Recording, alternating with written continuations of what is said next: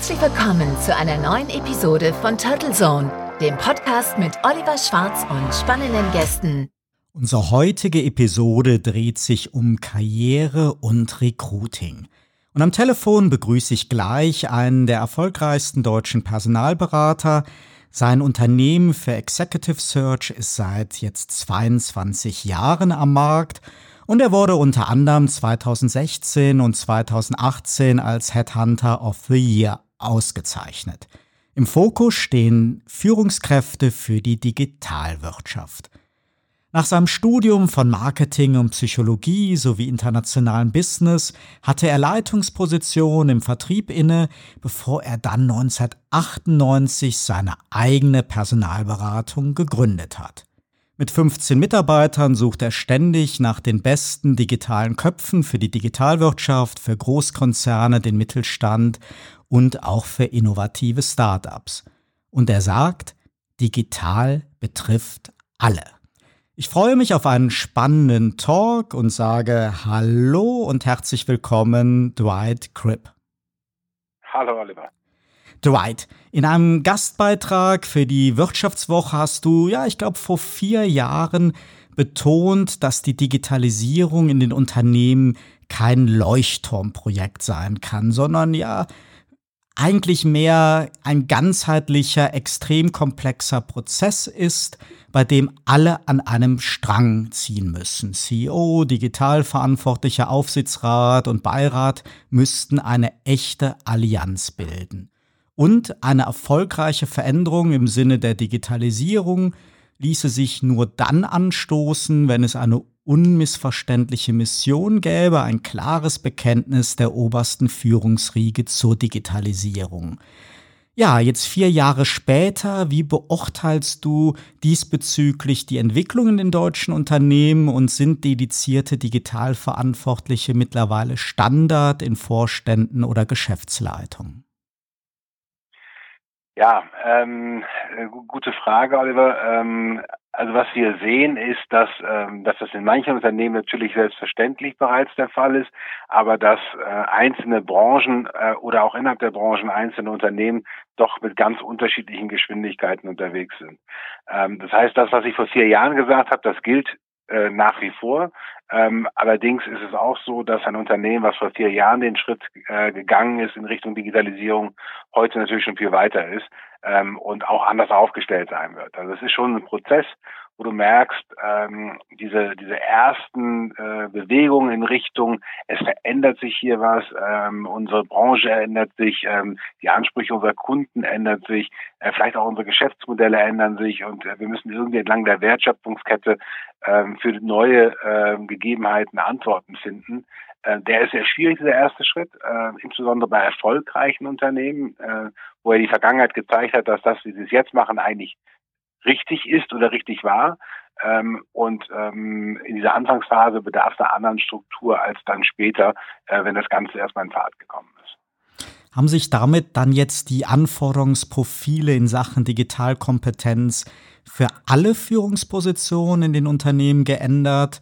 Und ja, für welche Kandidaten ist dies ja nach deiner Erfahrung eine größere Herausforderung oder für welche auch mehr eine Chance?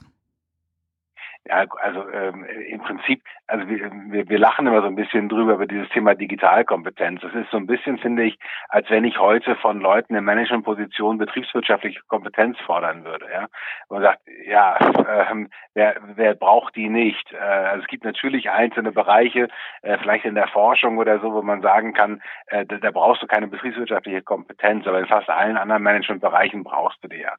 Ähm, und das Gleiche geht auch mit Digitalkompetenz. Ich glaube, du kannst kannst heute ähm, eigentlich deinen Job äh, nicht richtig ausführen, wenn du nicht ein Gespür dafür hast, wie sich äh, dein Umfeld äh, in der Branche, im Unternehmen, in, in der Arbeitswelt verändert und wie du darauf reagierst. Ähm, und von daher ähm, gibt es eigentlich aus meiner Sicht heute äh, kaum eine, eine verantwortungsvolle Position, ähm, wo das nicht eine Grundvoraussetzung ist.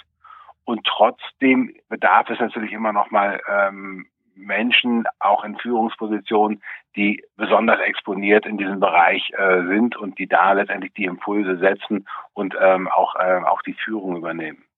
Mhm. Der Journalist und Plattformökonom Holger Schmidt, der hat vor ein paar mhm. Tagen in der Zeit Online ein Bild gezeichnet, dass ja die ganz großen Plattformen, so wie Facebook, Alibaba, Amazon oder Alphabet, auch und gerade jetzt in so Krisenzeiten viel in Forschung und Entwicklung investieren. Und auf der anderen Seite ja, hat er beschrieben, dass zeitgleich gestandene deutsche Unternehmen und Konzerne sowie Continental und Daimler Investitionen eher zurückfahren würden. Und ja, bei der Deutschen Bank, zum Beispiel der Digitalchef äh, Pachtelwieser, ja, vielleicht auch vermutlich deswegen geht, da er von seinem Konzernchef Sewing in manchen Digitalisierungsbemühungen ausgebremst worden wäre. Kurzum, sind wir in Sachen Digitalisierung hier in Deutschland doch zu halbherzig und welche Rolle spielen wir im internationalen Vergleich, wenn man jetzt so voll digitalisierte Geschäftsmodelle wie Fintechs anschaut? Ja gut, also, äh, also ich, ich schätze den Holger sehr und er ist ein äh, sehr, sehr schlauer Kopf und aus meiner Sicht in, in Deutschland ähm, auf jeden Fall äh, jemand, den man zum Thema lesen muss und äh, beobachten muss. Ähm, und trotzdem ist der Vergleich, äh, wenn er ihn denn so gezogen hat, ich habe den Artikel nicht gelesen, natürlich nicht ganz fair, weil du vergleichst ein Amazon oder ein Alphabet mit, äh, mit einer deutschen Bank oder einem Daimler. Ähm, ähm, äh, eigentlich, wenn, häufig machen wir ja sozusagen diesen Deutschland-USA-Vergleich, der ja auch hier irgendwo mit angeklungen ist, wo du sagst, gerade in Deutschland wird halbherzig, aber da müsste man ja eigentlich eher mit Bank of America und mit Chrysler vergleichen, ähm, als, äh, als mit Amazon und Alphabet. Da hast du sicher ähm, recht, es liegt vermutlich dran, dass wir hier einfach nicht dieses Plattform-Business haben wie eine Amazon. Äh, ja, das stimmt. Wobei auch hier haben wir Plattform-Businesses. Also Get Your Guide zum Beispiel ist ein äh, großes Plattform-Business, was aus Deutschland äh, äh, entstanden ist. Zalando ist ja auch nicht ganz klein, auch wenn es kein, kein Amazon ist. Aber, ähm, aber nichtsdestotrotz, äh, um mal auf die, die Grundfrage äh, zurückzukommen, ähm, wer investiert jetzt gerade und wer ist vielleicht zurückhaltend und welchen Effekt hat das?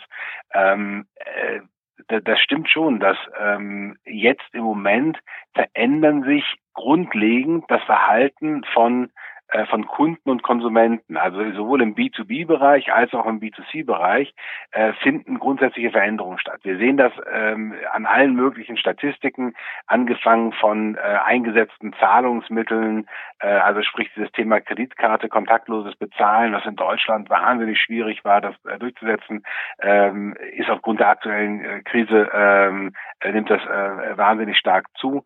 Davon profitieren äh, auch viele der, der, der Fintechs.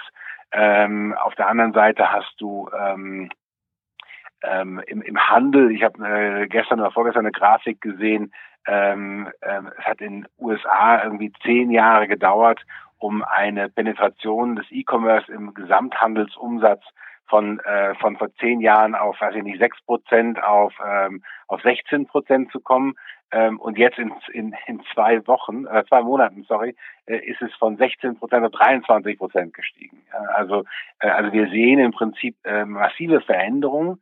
Ähm, ähm, auch in der Arbeitswelt, ich meine, ähm, viele der Manager, mit denen wir arbeiten, sagen, sie haben es äh, geschafft, in den letzten ein, zwei Monaten Veränderungen herbeizuführen, äh, die sie vorher in Jahren nicht haben herbeiführen können. So, und mhm. wenn du jetzt als Unternehmen in dieser Phase äh, verharrst im Vorkrisenstatus quo ähm, und dich vielleicht selber lähmst, indem du Investitionen zurückfährst, statt sie weiter auszubauen. Und im Gegensatz andere jetzt in dieser Phase ähm, äh, investieren und äh, tatsächlich nach vorne gehen, dann ist natürlich nach der Krise der Gap umso größer. Das heißt, die Gefahr, jetzt den Anschluss zu verlieren, die ist natürlich gigantisch. Ja, wir haben es ja gerade schon durchklingen lassen. Wir befinden uns gerade in der Corona-Krise und trotz aller Lockerungsforderungen und Bemühungen kehrt ja auf längere Zeit vermutlich kein Normalzustand in die Unternehmen zurück. Auffällig ist, so finde ich das, dass vor allem Großunternehmen die Homeoffice-Anordnung teilweise sehr langfristig verlängert haben. Diese Umstände tangieren ja sicher auch das Personalwesen und sowas wie Remote Recruitment ist daher sicherlich angesagt. Äh, erzähl doch mal, wie etabliert sind nach eurer Erfahrung Webmeetings in den Bewerbungsprozessen der Unternehmen und lässt sich auch bei dedizierten Führungspositionen ein weitgehend online stattfindendes Matching von Unternehmen und Kandidaten realisieren?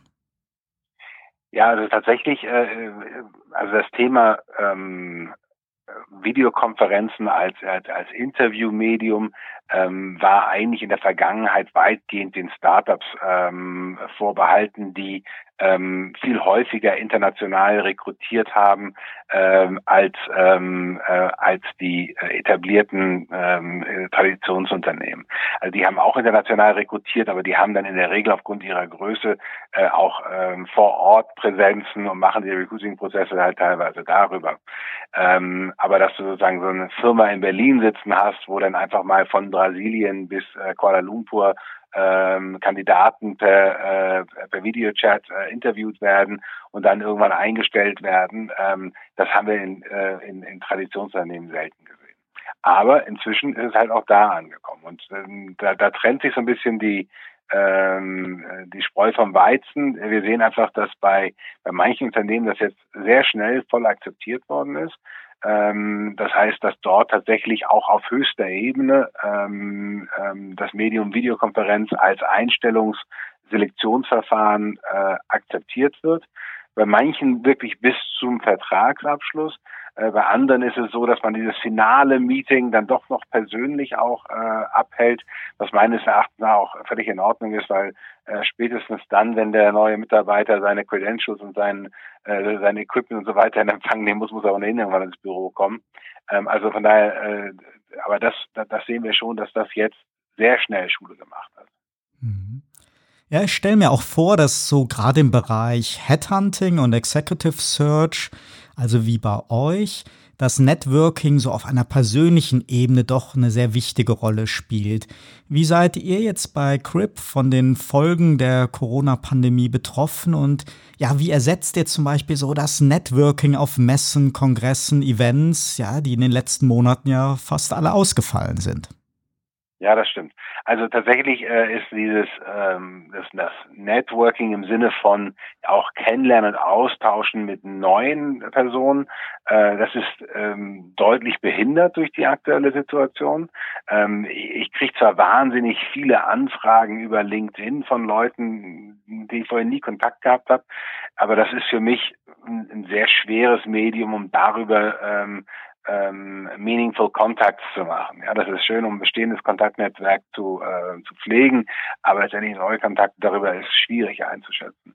Von daher, das fehlt schon. Auf der anderen Seite äh, merken wir aber auch, dass ähm, mit bestehenden Kontakten die ähm, der Austausch ähm, eigentlich besser wird. Also gar nicht mehr oder äh, aber aber aber tiefgründiger. Ähm, die Leute reflektieren äh, im Moment äh, über über viele äh, Aspekte, mit wem sie arbeiten, wie sie arbeiten, was sie wertschätzen und so weiter. Und wir merken halt, dass mit, äh, mit vielen unserer Kontakten äh, einfach auch so eine Bewertungsphase in dieser Corona-Krise stattgefunden hat.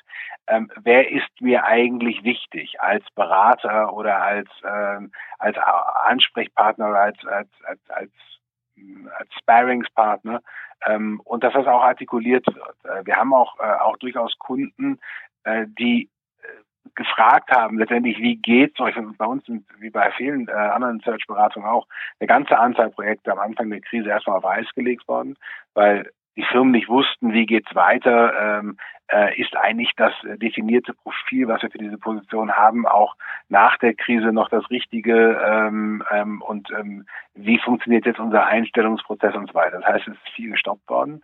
Und ähm, im Gegensatz zur letzten sehr großen Krise, die, die wir wahrgenommen haben, das war gar nicht die Finanzkrise, die hat uns damals ein bisschen getroffen, aber gar nicht so sehr, sondern unsere große war äh, sagen 2000 und 2001, also auf der einen Seite .com Crash und dann 9/11 äh, kurz darauf. Ähm, da hatten wir das Gefühl, dass sich damals eigentlich keiner drum geschert hat, äh, wie es seinen äh, Partnern und Suppliern geht. Aber jetzt äh, werden wir schon gefragt, wie geht's euch? Ähm, und da wird sich auch Gedanken gemacht, ähm, wie man sicherstellen kann, ähm, dass wir gut durch die Krise kommen, damit wir auch danach auch als leistungsfähiger Partner äh, weiterhin bereitstehen. Ja, denn ich denke, so die wirtschaftlichen Folgen, die dürften noch auf Jahre zu spüren sein und Ja, mir da bin haben... ich mir gar nicht so sicher, Oliver. Nee, wirklich? Nee, nee. Also, ähm, also die, ja, die werden schon auf Jahre zu spüren sein, die wirtschaftlichen Folgen. Ähm, ähm, äh, aber ich bin mir gar nicht sicher, dass in, in, der, äh, in der Gesamtheit ähm, wir jetzt irgendwie eine, eine jahrelange Rezession sehen werden. Ich weiß, die, äh, die Wirtschaftsauguren ähm, äh, äh, gehen da in ganz unterschiedliche Richtungen. Manche prognostizieren tatsächlich, dass wir, äh, dass wir acht Jahre brauchen werden, um jetzt sozusagen diesen, äh, diese, diese Krise aufzuarbeiten und wieder dahin zu kommen, wo wir, äh, wo wir vorher waren oder gewesen wären, äh, wenn es nicht passiert wäre. Aber ähm, das ist im Moment nicht meine Wahrnehmung. Äh, ich habe das Gefühl, dass ähm, äh, auf der Unternehmensseite äh, tatsächlich jetzt für viele Unternehmen die Chance besteht, ähm, wirklich notwendige Veränderungen anzugehen. Das heißt, ähm, äh, wir haben dadurch, dass die Wirtschaft wirklich zum Erliegen in vielen Bereichen gekommen ist, haben wir tatsächlich Zeit und Not. Ja, also das heißt, es ist ganz klar, äh, hier muss sich was ändern. Wir müssen irgendwie reagieren. Wir müssen was tun. Ähm, und wir haben im Moment auch Zeit und Ressourcen, ähm, weil wir kommen ja nun äh, aus zwölf Jahren äh, Bullrun. Ja, das heißt eigentlich Geld ist eigentlich überall vorhanden. Zusätzlich gibt es auch noch billiges Geld, auch immer noch, auch wenn die äh, Risikovorsorgen jetzt wieder anziehen. Aber ähm, es gibt die Ressourcen, ähm, um an neuen Dingen zu arbeiten. Ähm, und, äh, und es gibt, wie gesagt, auch ganz klar das Signal, du musst das jetzt machen. Von daher, ich bin eigentlich ganz optimistisch, dass jetzt gerade äh, viele Dinge passieren, die dazu führen werden, dass wir ähm, nach dem Jahr 2020, was mit Sicherheit ein sehr schwieriges Jahr ist, aber ich glaube, wir werden äh, äh, einen regelrechten Boom in manchen Branchen sehen danach. Mhm. Spannend. Also ich, ich hätte jetzt, ja, sagen wir mal, doch ein bisschen ein, äh, ja, ein pessimistischeres Bild erwartet. Was ich zumindest denke, so aus der Erfahrung, so ein paar Krisen haben wir ja in den vergangenen Jahrzehnten schon erlebt, dass zumindest Einsparungen, Budget Freezes und Budget Cuttings in der Regel immer recht lange und dauerhaft Fortbestand haben und dass selbst halt Unternehmen, denen es eigentlich wirtschaftlich sehr gut geht, ja, so Phasen dann halt auch zu Bereinigungs- oder Einsparungsmaßnahmen ja. nutzen. Und das kann ja auch personalstrategisch äh, durchaus Auswirkungen haben. Aber das siehst du deutlich positiver. Die Arbeitsmarktentwicklung, da müssen wir jetzt nicht aus deiner Sicht jetzt mit großen Entlassungswellen rechnen. Also ich glaube, in manchen Bereichen werden wir tatsächlich äh, nochmal eine weitere per Personalkonsolidierung sehen. Aber ähm, grundsätzlich ist es so, äh, dass wir, wir haben jetzt, ähm, also wenn du, wenn du mal zurückblickst, eigentlich haben wir seit Anfang der 80er Jahre oder Ende der 70er Jahre, haben wir im Prinzip eine Phase gehabt, ähm, wo es um das Thema äh, Effizienzgewinnen ging. Ja? Das heißt, es wurde immer mehr auf Effizienz getrimmt. Äh, Kosteneinsparungen, Effizienz, äh, Synergieeffekte heben und so weiter. Das ist das, was letztendlich von, äh, von McKinsey und BCG und Co. Äh, äh, nach den äh, Ölpreisschocks äh, der 70er Jahre und der Stagnation der Wirtschaft in den 70er Jahren, die ist ja, hat sich ja damals im Prinzip komplett seitwärts bewegt, äh, äh, im Prinzip ausgerufen wurde. Und dieses Mantra hat uns eigentlich bis in die 2010er reingetragen.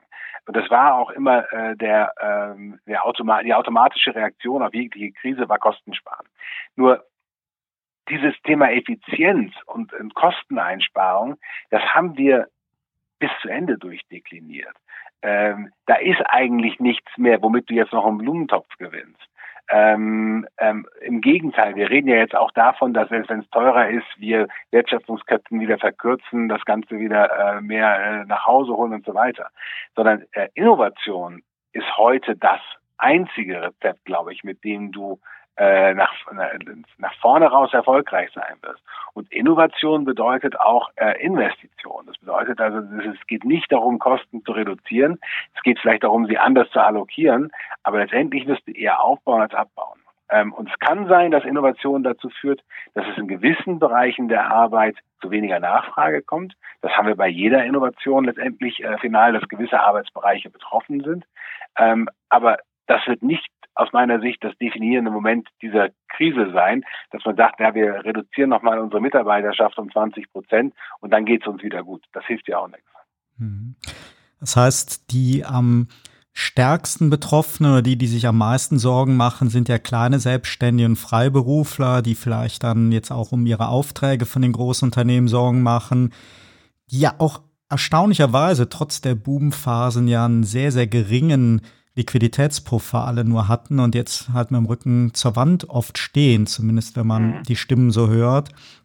Die äh, sind also vermutlich eher die Verlierer, die größeren Unternehmen, wenn sie halt auf Innovation setzen, dass da siehst du durchaus eine positive Entwicklung und keine lange Krise, wenn ich das so verstehe.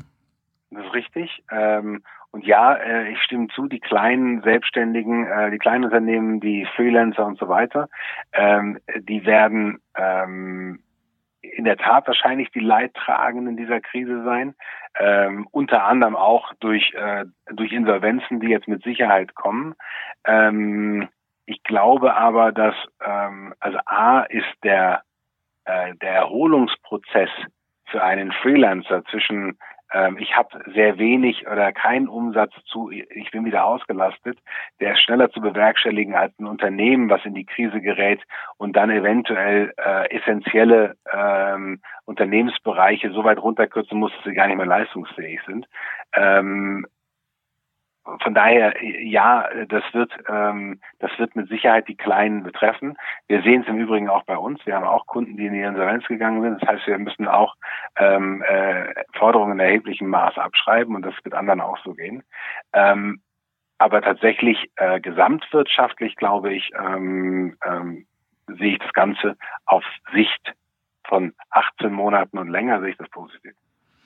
Wie sieht denn generell so der Stellenmarkt momentan aus? Verändert so eine Krise jetzt unmittelbar die Personalstrategie von Unternehmen? Werden jetzt zum Beispiel verstärkt andere Skills und Talente gesucht als vorher oder ist einfach alles nur ein bisschen eingebremst oder wird wie in der Politik auf Sicht gefahren? Gibt es da spürbare, messbare Veränderungen? Ja, also es ist schon äh, der ähm, äh, es herrscht noch viel Unsicherheit. Ja, das heißt, äh, auf Sicht fahren ist wahrscheinlich der richtige äh, Begriff.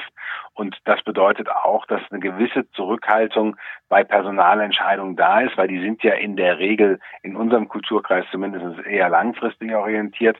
Das heißt, äh, Unternehmen möchte ungern eine Entscheidung für eine äh, Person heute treffen und das in zwei Monaten revidieren.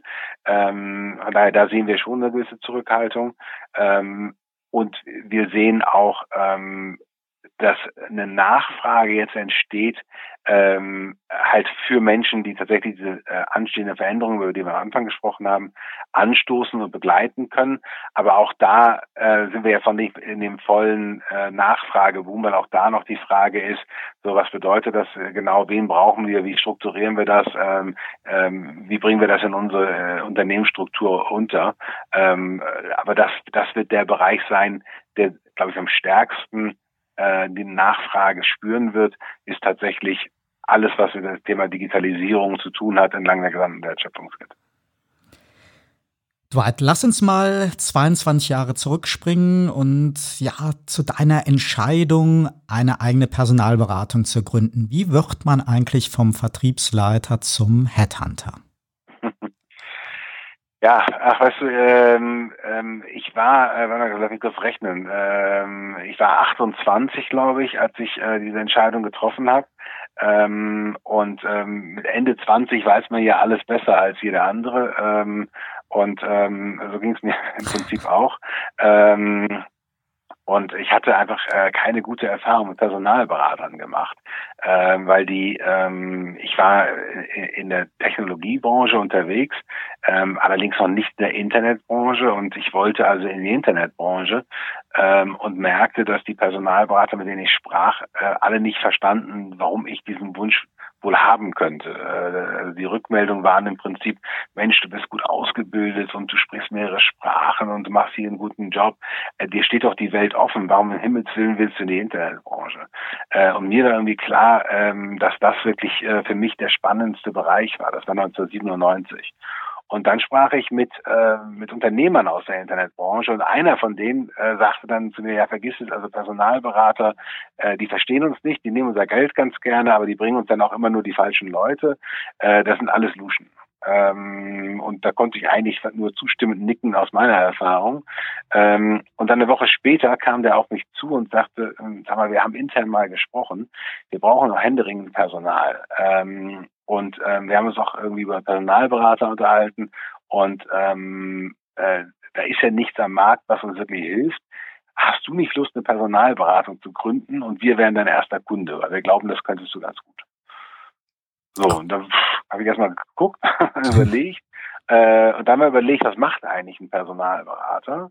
Ähm, und bin zum Schluss gekommen, letztendlich, weißt du, wenn du im Vertrieb gut bist, dann kannst du gut zuhören, was deine Kunden brauchen ähm, und kannst Lösungen entwickeln, ähm, die deinen Kunden weiterhelfen äh, mit den mit den Produkten, die du verkaufst. Ähm, und du musst äh, im Prinzip auf Leute zugehen können und ähm, und so weiter. Und dann dachte ich, naja, das ist ja ein Personalberater nicht so viel anders. Ähm, und dann dachte ich, dann hast du auch nochmal zusätzlich mal endlich einen Anwendungsfall für dein Psychologiestudium vielleicht. Äh, vielleicht hilft das ja auch. Ähm, und ja, dann habe ich mal im Prinzip mir ein paar Bücher gekauft. Ich war äh, seit irgendwie 96, 97 war ich Amazon-Kunde und habe dann irgendwie äh, ein paar Bücher auf Amazon äh, bestellt ähm, und gelesen, was eigentlich so ein Personalberater macht. Und habe dann entschieden, dass du das, ich glaube, das kannst du, äh, probier's mal aus. Ähm, dann habe ich tatsächlich gestartet.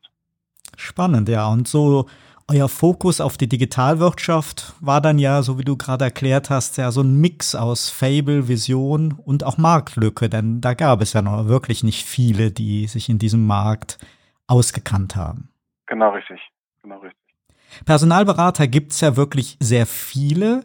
Also ich mhm. weiß gar nicht, wie viele, 50, 60.000 oder wie.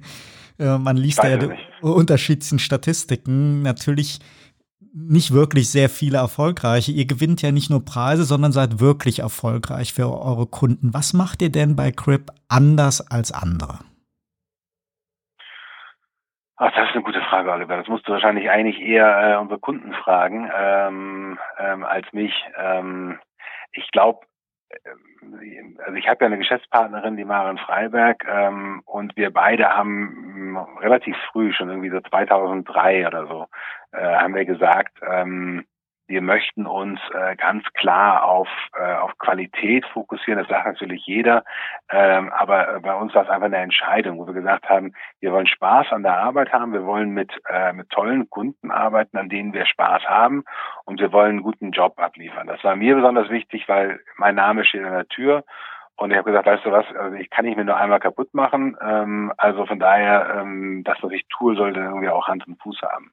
Und wir haben ähm, einfach in die letzten Jahre, äh, letzten 20 Jahre ähm, einfach ganz konsequent immer nur die Aufträge auch angenommen, an die wir geglaubt haben, weil nicht jede Suche erscheint erfolgsversprechend und nicht jedes Unternehmen äh, ist eins, für das man unbedingt arbeiten möchte. Und wir haben ja gesagt, also wir ähm, verzichten auch gerne auf Wachstum ähm, ähm, und machen dafür einfach nur die Dinge, äh, die Projekte, an die wir glauben. Und ich glaube, wenn du das tust, dann lieferst du einfach auch ähm, ja, automatisch bessere Qualität und hast vor allen Dingen, das war unser wichtigsten, mehr Spaß daran. Ähm, und das haben wir immer beibehalten.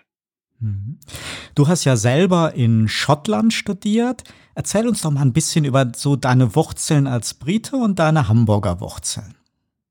Du, ich bin in Hamburg auf die Welt gekommen. Ähm, meine Eltern, mein Vater arbeitet für ein internationales Unternehmen ähm, und ähm, meine Eltern sind 1969 ähm, äh, nach, äh, nach Hamburg gekommen. Sollte ursprünglich für zwei Jahre sein. Meine Mutter war schon schwanger mit mir und ich bin dann hier zur Welt gekommen. Ähm, und ähm, ja, aus den zwei Jahren äh, wurden inzwischen 50. Also meine Mutter ist immer noch hier. Äh, mein Vater inzwischen leider verstorben. Ähm, und ähm, ich bin dann äh, bis zu meinem 17. Lebensjahr auch in Hamburg zur Schule gegangen, also bis äh, Ende der 10. Klasse und bin dann zum Abitur nach England ähm, und trotz britischem Pass mit deutschem Akzent, das hat die ähm, äh, hat die anderen englischen Kinder im Internat äh, sehr gefreut, dass sie einen Deutschen haben, den sie handeln können. Ähm, und ähm, ähm, habe dann sozusagen dort mal den Unterschied zwischen dem äh, progressiven deutschen oder Hamburger äh, äh, liberalen Gymnasium ähm, und äh, einem äh, englischen Internat kennengelernt. Äh, Spannend, ganz, ja. Äh, ja, eine ganz spannende Veränderung.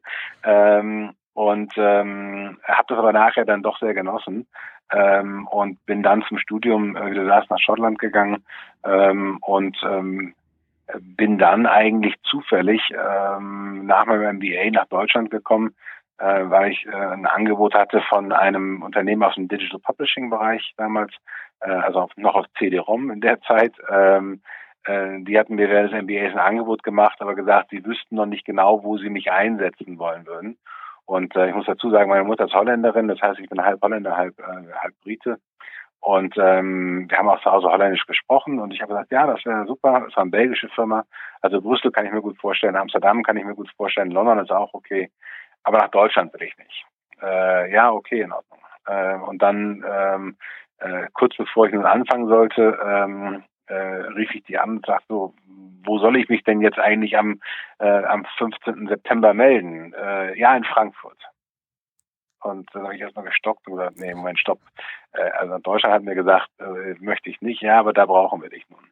Naja, und dann war ich ähm, äh, einmal wieder in Deutschland äh, und habe dann zwei Wochen später in Frankfurt meine heutige Frau kennengelernt. Ähm, und irgendwie schien Frankfurt dann doch irgendwie ganz nett. Ähm, und seitdem bin ich mehr oder weniger wieder in Deutschland, auch wenn immer wieder mal mit Unterbrechungen. Das ist Schicksal, ja, Dwight. Ja, vor, genau. Vor einigen Jahren hast du dir den Luxus eines Sabbaticals gegönnt und bist gereist. Beneidenswert. Ja, zwei, zwei sogar schon. Oh, zwei, ja. Äh, mhm. Aber das ist ja so als aktiver Unternehmenschef, ähm, ja, wenn man so gerade auch so im Unternehmensaufbau ist, ja sicher nicht so einfach zu realisieren. Erzähl doch mal ein wenig davon, und würdest du auch anderen Managern, Executives und Unternehmern dazu raten? Denn den Traum haben ja sicherlich einige. Ja, also ja, ja, auf jeden Fall raten, sofort machen. Also ich habe jetzt, wie gesagt, mein zweites, und zwar im letzten Jahr gemacht. Das ist nicht so groß publiziert äh, vielleicht gewesen wie das erste. Das hatte damals, ähm, damals war Sabbatical auch noch etwas ungewöhnlicher, glaube ich. Also das erste hatte ich ja 2011 gemacht, ähm, ähm, sechs Monate damals. Äh, man muss dazu sagen, äh, komplett raus. Also ähm, kein E-Mail-Kontakt, kein Telefonkontakt, also überhaupt kein Kontakt zum Unternehmen. Ähm, mit Ausnahme von zwei vordefinierten Daten. Ähm, wir haben einmal im Jahr haben wir ein CEO-Dinner, äh, daran habe ich teilgenommen, das wollte ich auch. Und wir haben einmal äh, unser Jahresstart-Kick-Off äh, im Januar, daran wollte ich auch teilnehmen. Aber ähm, diesen beiden Sachen bin ich angereist. Ansonsten habe ich keinerlei Kontakt zum Unternehmen gehabt ähm, ähm, und äh, habe mir eine neue E-Mail-Adresse eingerichtet, äh, die keiner kannte, äh, außer dann äh, Freunden und Familien, mit denen ich während des Sabbaticals in Kontakt bleiben wollte. Und war also damit auch komplett abgeschottet und raus aus, äh, aus allem. Und äh, das kann ich jedem äh, Unternehmenslenker oder Manager oder wie auch immer nur empfehlen, äh, weil du kommst zurück und hast ein komplett neuen Blick auf ein Unternehmen. Das ist, ähm, ähm, also wir haben damals auch wahnsinnig viel geändert. Also Crypt, so wie es heute hier steht, äh, wäre nicht da, wenn ich damals das Artikel nicht gemacht hätte. Ähm, also wir haben grundlegende Veränderungen in der Firma danach gemacht. Ähm, und ich habe das ein zweites Mal gemacht, letztes Jahr ähm, drei Monate. Ähm, ähm, fast genauso konsequent. Ähm, also ich habe tatsächlich äh, meine gleiche Handynummer beibehalten, habe dadurch ähm, ein paar WhatsApps von, von Kandidaten und Kunden bekommen, aber die meisten wussten, dass ich weg bin. Ähm, von daher war nicht 100 Prozent raus, aber 99 Prozent. Ähm, und äh, auch das kann ich, ähm, ähm, also ja, kann ich wirklich nur empfehlen. Spannend, ja. Wie verbringst du denn am liebsten so deine Freizeit und wie kannst du am besten entspannen? Du, ich bin eigentlich wahnsinnig gerne in den Bergen unterwegs, Sommer wie Winter. Ähm, und ähm, äh, ansonsten ja, eigentlich immer gerne in der Natur. Ähm, also entweder auf Skiern oder auf Wanderstiefeln oder auf dem Rennrad oder ähm, im, im See schwimmen oder ähnliches. Ähm, äh, und das andere ist äh, ganz klar ähm, Zeit mit, ähm, mit, mit Freunden. Also wir, ähm, ähm, wir sehen haben einen sehr breiten Freundeskreis. Äh, durch meine Frau haben wir viel im Ausland auch gelebt, auch wenn die Firma mal in Hamburg war. Ähm, ähm, und ähm, verbringe viel Zeit mit, äh, mit Freunden eigentlich aus aller Welt, ähm, die zu treffen und zu sehen. Worauf freust du dich denn so am meisten, was gerade wegen Corona nicht geht oder umgekehrt? So welche Interessen oder Hobbys hast du gerade jetzt in der aktuellen Situation für dich wiederentdeckt? Wiederentdeckt eigentlich gar nicht. Also tatsächlich, ich bin sehr froh, ähm, äh, ich habe das Thema Rennrad für mich relativ frisch ähm, entdeckt, äh, eigentlich letztes Jahr mit angefangen. Das war jetzt in der in der Krise äh, einfach toll, äh, weil das durfte man machen und es gab einen die Möglichkeit, einfach mal ein paar Stunden rauszukommen und ähm, auf der einen Seite Natur zu genießen und, äh, und frische Luft. Und wir hatten ja auch tolles Wetter auch im März und April. Von Absolut, daher, ähm, ja. das war das war wirklich genial. Und so ganz ehrlich, ähm, ähm, ich habe mir äh, also ein Corona-Bad stehen lassen äh, an dem Tag, wo die Ausgangssperre, äh, wir waren zu dem Zeitpunkt in Bayern, äh, dort gestartet ist. Hab ich aufgehört, mich zu rasieren und habe gesagt, ich rasiere mich wieder, wenn ich wieder ins Restaurant äh, oder in die Kneipe darf. Ähm, und ähm, ähm, dann der erste Tag, als in Hamburg die Gastronomie wieder geöffnet hat, äh, haben wir auch mehr, mehrere Tische äh, mit Freunden gefüllt, äh, dass wir Corona-konform trotzdem sozusagen ähm, äh, in der Nähe voneinander essen gehen konnten. Das äh, hat mir schon gefehlt. Von daher, das war ganz klar äh, schon wochenlang vorher bei mir ein Plan, dass sobald das, ähm, ähm, sobald es soweit ist, äh, möchte ich auch wieder, äh, auch wieder unter Leute.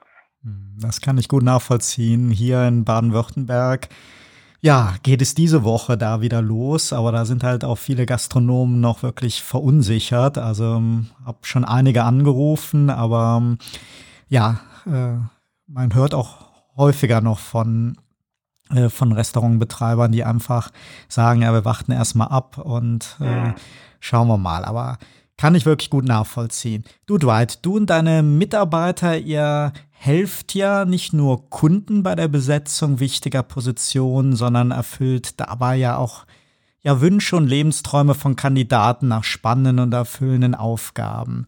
Hast du selber auch noch ein besonderes Ziel oder so einen Traum, an dessen Verwirklichung du entweder schon arbeitest oder ja, demnächst mal mit beginnen willst? Du ganz klar. Also ähm, ich glaube, ähm, als ähm, als Unternehmer musst du dir irgendwann die Frage stellen: ähm, ähm, Habe ich hier eigentlich was geschaffen, was ähm, ähm, was meine aktive Zeit überdauern kann und soll? Ähm, und ähm, wenn ich bei meinen äh, also meinen Mandaten sehe ich häufig, dass ähm, dass diese Frage zu spät gestellt wird ähm, und dann häufig auch nicht gut beantwortet wird. Ähm, und ähm, äh, meine Geschäftspartnerin Maren und ich haben uns letztendlich auch gefragt, äh, was wollen wir eigentlich und, und wie machen wir das? Ähm, und wir sind ähm, ähm, zum Ergebnis gekommen, also A, wir glauben, dass hier äh, etwas ist, was äh, auf jeden Fall überdauern wird und auch soll. Ähm, und wir möchten einen äh, ganz klaren gestaltenden, aktiven Teil äh, darin auch noch auch noch lange spielen. Auf der anderen Seite äh, möchten wir jetzt auch den, den Weg frei machen ähm, für, ein, äh, für eine Organisation, die auch ohne uns äh, stehen kann. Von daher, das ist so unser Thema, äh, was uns äh, ab diesem Jahr, und das war auch sicherlich mit Teil des Ergebnisses meines letzten Sabbaticals, ähm, ähm, womit wir jetzt angefangen haben, ähm, dort im Prinzip zusammen auch mit den Kollegen ähm, zu erarbeiten, wo soll CRIP eigentlich 2024 stehen, äh, wie sieht's aus ähm, und ähm, wie ähm, wie wird's geführt. Äh, das ist jetzt gerade das Thema, an dem ich arbeite und ich glaube, wenn wir das schaffen, tatsächlich ähm, diese Übergabe äh, von einem, wir sind ja sehr unternehmergeführtes äh, Unternehmen, dadurch, dass wir mit 15 Leuten ist klar, ähm, das hat einen starken, hast einen starken Einfluss als Gründer darauf. Ähm, und dem Unternehmen doch diese Reife zu geben, ähm, dass es einfach ohne den Gründer äh, weitermachen kann. Das ähm, ist gar nicht so leicht, ähm, aber da sind wir jetzt gerade dabei. Und das ist mein wirklich mein nächstes großes Ziel. Ähm, und ähm, das hat nichts zu tun mit irgendwie Träumen von der Südsee oder äh, sich irgendwie äh, rausziehen, sondern eigentlich im Gegenteil. Ähm, ich möchte gern ähm, dann dadurch auch letztendlich äh, Freiheit äh, generieren, um noch aktiver mit äh, mit mit meinen Kunden zu arbeiten, ähm, um äh, letztendlich äh, weniger mit dem dem Management äh, zu tun zu haben und mehr mit, äh, mit der reinen Beratung. Ihr sucht ja nicht nur nach Führungskräften und Executives, sondern auch nach Aufsichtsräten und beratet Unternehmen beim Aufbau und der Zusammensetzung von Digital Advisory Boards und ähnlichem. Wie werde ich denn als digital affiner und erfahrener Managerin, Manager oder Managerin ja ein interessanter Kandidat oder eine interessante Kandidatin für den Aufsichtsrat oder für den Beirat? Mhm. Ja, das ist tatsächlich ähm, also, ähm, in, in, also Aufsichtsräte ähm, ähm, von börsennotierten Unternehmen äh, ist tatsächlich häufig so ein bisschen Henne-Ei-Problem. Das heißt, ähm, es wird häufig eigentlich ähm, Aufsichtsratserfahrung ähm, vorausgesetzt ähm, und dann sagt man zu Recht, ja, wie bekomme ich sie denn, wenn ich sie brauche, um überhaupt reinzukommen? Ähm, das heißt, der Weg rein in den Aufsichtsrat, in den ersten Aufsichtsrat, geht häufig tatsächlich über eine äh, besonders ausgeprägte Spezialkompetenz. Und das ist ähm, natürlich im Digitalbereich ähm, ähm, für, für, für die Digitalen ist es genau diese digitale Expertise. Ähm, wir sehen ja, dass das häufig ähm, was im Moment gemacht wird, ist, dass wenn Aufsichtsräte verändert werden, dass man sagt, was fehlt uns eigentlich in unserem Aufsichtsrat äh, an Erfahrungen oder äh, an Diversity-Themen und so weiter. Und dann sucht man äh, jemand, der möglichst viele davon erfüllt, hat man das Gefühl. Ja, das heißt also Traumkandidatin ist dann eine Frau aus dem Ausland mit Digitalkompetenz. Ja, aber dann haben wir irgendwie nochmal weitere Internationalen im Aufsichtsrat, wir haben eine weitere Frau drin und wir haben Digitalkompetenz.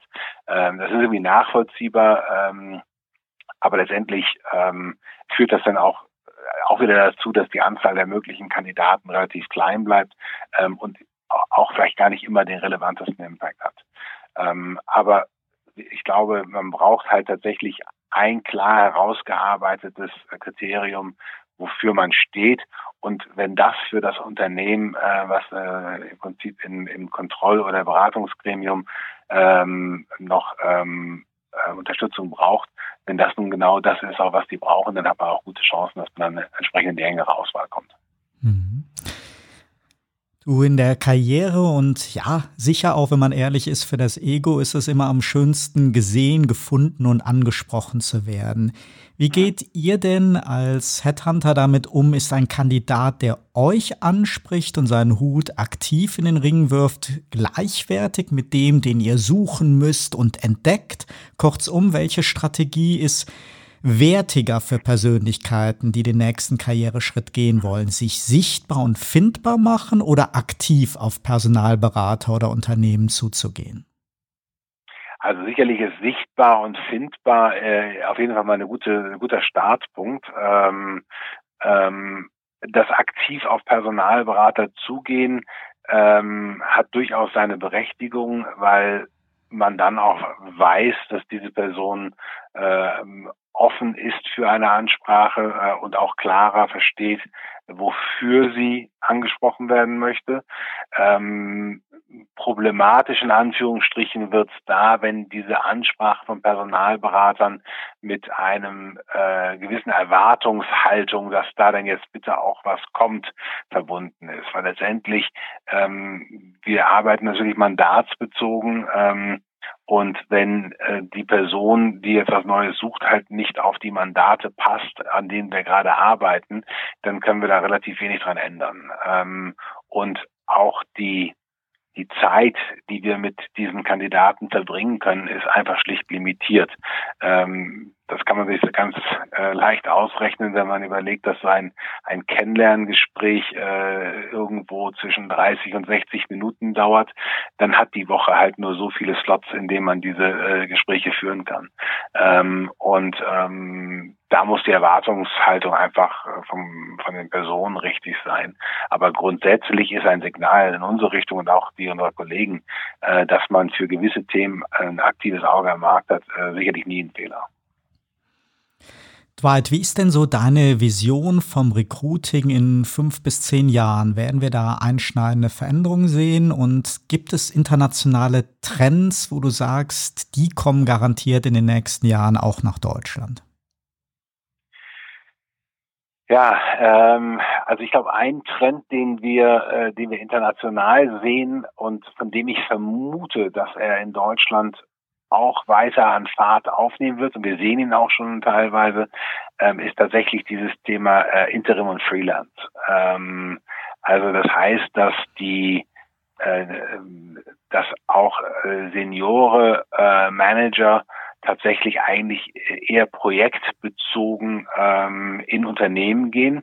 Die Projekte, die durchaus äh, 18, 24 Monate oder länger auch dauern können, aber wo nicht die Erwartung ist, ähm, dass man sich im Prinzip beheiratet, sondern man geht ein Stück der Reise gemeinsam. Ähm, und ähm, das ähm, das sehen wir, dass das in, in Deutschland auch schon der Fall ist, ähm, wo einfach insbesondere Menschen, die in, in, in gewissen Bereichen sehr stark sind, die können sich ihre Projekte aussuchen und schaffen dadurch eine gewisse Freiheit, ähm, andere Interessen oder Prioritäten in Einklang zu bringen mit, äh, mit ihrer beruflichen Tätigkeit. Ich glaube, das werden wir, ähm, das werden wir zunehmend sehen, ist mein Gefühl. Ähm, Ansonsten zum Thema Recruiting, ähm, ich meine, es wird ja viel darüber gesprochen, ähm, was wird äh, im Prinzip der Algorithmus oder die KI äh, tun können für das Matching zwischen Unternehmen, Position und Kandidat. Ähm, ich glaube, da geht noch viel.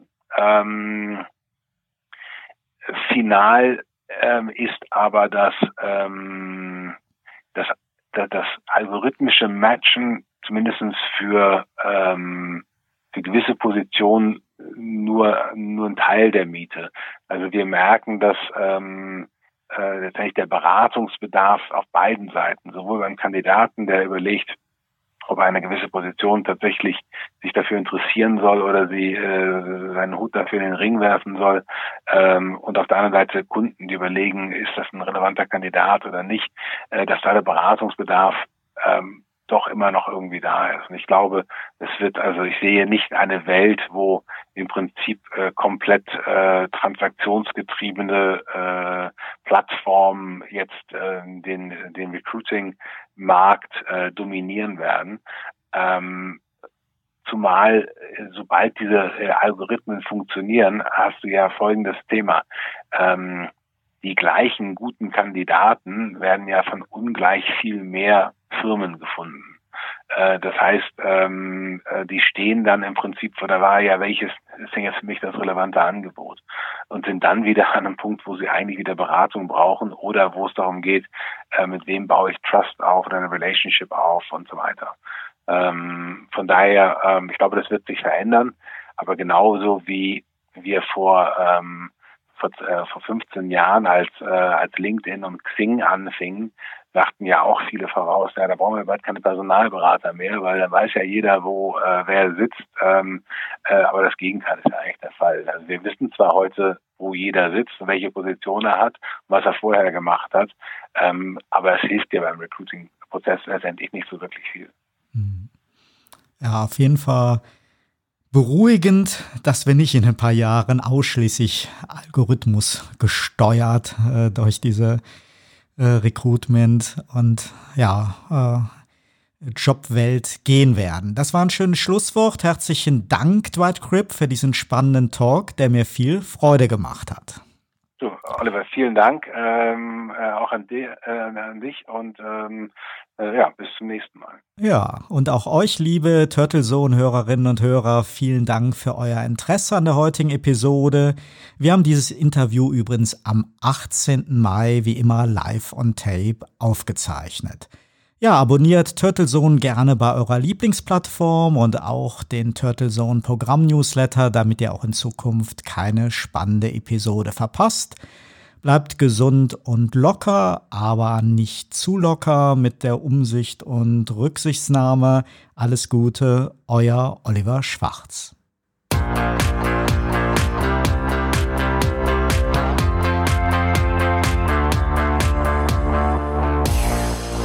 Sie hörten Turtle Zone, den Podcast mit Oliver Schwarz.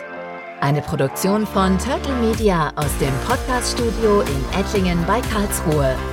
Immer neu bei Spotify, iTunes und YouTube und auf turtlezone.de.